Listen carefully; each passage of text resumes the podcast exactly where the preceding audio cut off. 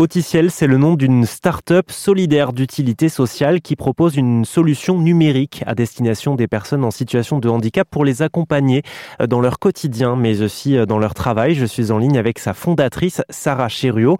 Bonjour Sarah, bienvenue sur RZN. Bonjour. Alors, est-ce que vous pouvez nous, nous expliquer, Sarah, euh, très concrètement à quel type de public s'adresse votre solution Auticiel donc auticiel, ça vient d'autisme et logiciel. Donc on a commencé par des publics avec autisme, mais aujourd'hui tous nos utilisateurs sont des personnes qui ont des troubles du neurodéveloppement. Donc ça peut être des personnes avec une déficience intellectuelle, avec des troubles 10 ou une trisomie 21 par exemple. Ça concerne à peu près combien d'utilisateurs actuellement? Alors nous aujourd'hui on touche 12 500 bénéficiaires sur tout le territoire, principalement en France et dom-tom, mais aussi proche Europe. Et vous vous adressez aussi euh, non seulement aux familles, mais aussi aux établissements euh, spécialisés, les établissements médico-sociaux. Exactement. Donc on a une partie euh, programme d'équipement et de formation pour les établissements. donc ça va être des IME, des femmes, des masses par exemple. Et on a également pour les familles donc des, des packs tablettes qui sont créés, assemblés en ESAT, ainsi que des formations euh, à distance.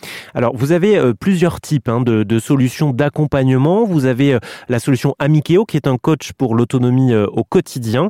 Vous avez aussi une autre solution qui s'appelle Abileo, qui cette fois guide les travailleurs handicapés, qui sont notamment dans ce qu'on appelle des ESAT. Est-ce que vous pouvez nous en parler un petit peu plus? Comment vous les accompagnez concrètement au quotidien dans leur travail? Tout à fait. Alors, il se trouve que les, les personnes qui ont un handicap mental ou cognitif sont euh, ont, beaucoup de difficultés à être intégrés dans le monde du travail aujourd'hui, que ce soit dans des structures spécialisées ou bien dans le milieu ordinaire. Euh, pourquoi? Parce que souvent, ce sont des personnes qui ont du mal à réaliser des tâches complexes, à être autonomes dans leur journée euh, et qui, euh, donc, du coup, sont très dépendantes de, de l'externe. Et en fait, on se rend compte qu'en leur fournissant des outils numériques sur tablette adaptés, donc par outils numériques, je pense à notamment des tutoriels simplifiés, des agendas pour se repérer dans leur journée, par exemple, eh ben, on va les aider à être plus autonomes et du coup à favoriser leur employabilité. Est-ce qu'il y a besoin, dans le cas de l'accompagnement au travail ou même dans l'accompagnement euh, pour l'autonomie au quotidien, est-ce qu'il y a besoin euh, que les personnes en situation de handicap soient accompagnées euh, dans l'utilisation de ce logiciel ou est-ce que c'est accessible pour eux directement?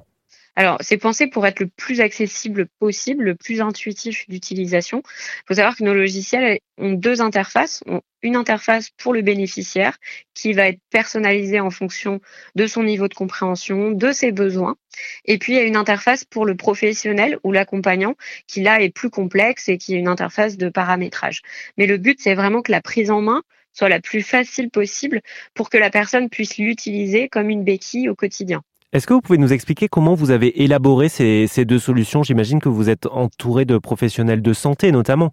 Alors tout à fait, euh, chez Auticiel, on a la chance d'avoir euh, euh, de très bons chercheurs dans notre comité scientifique et éthique qui, interviennent à la fois sur la conception, mais aussi sur la validation. Donc on a un certain nombre de, publications et d'études hein, qui ont démontré l'apport réel de, ces outils.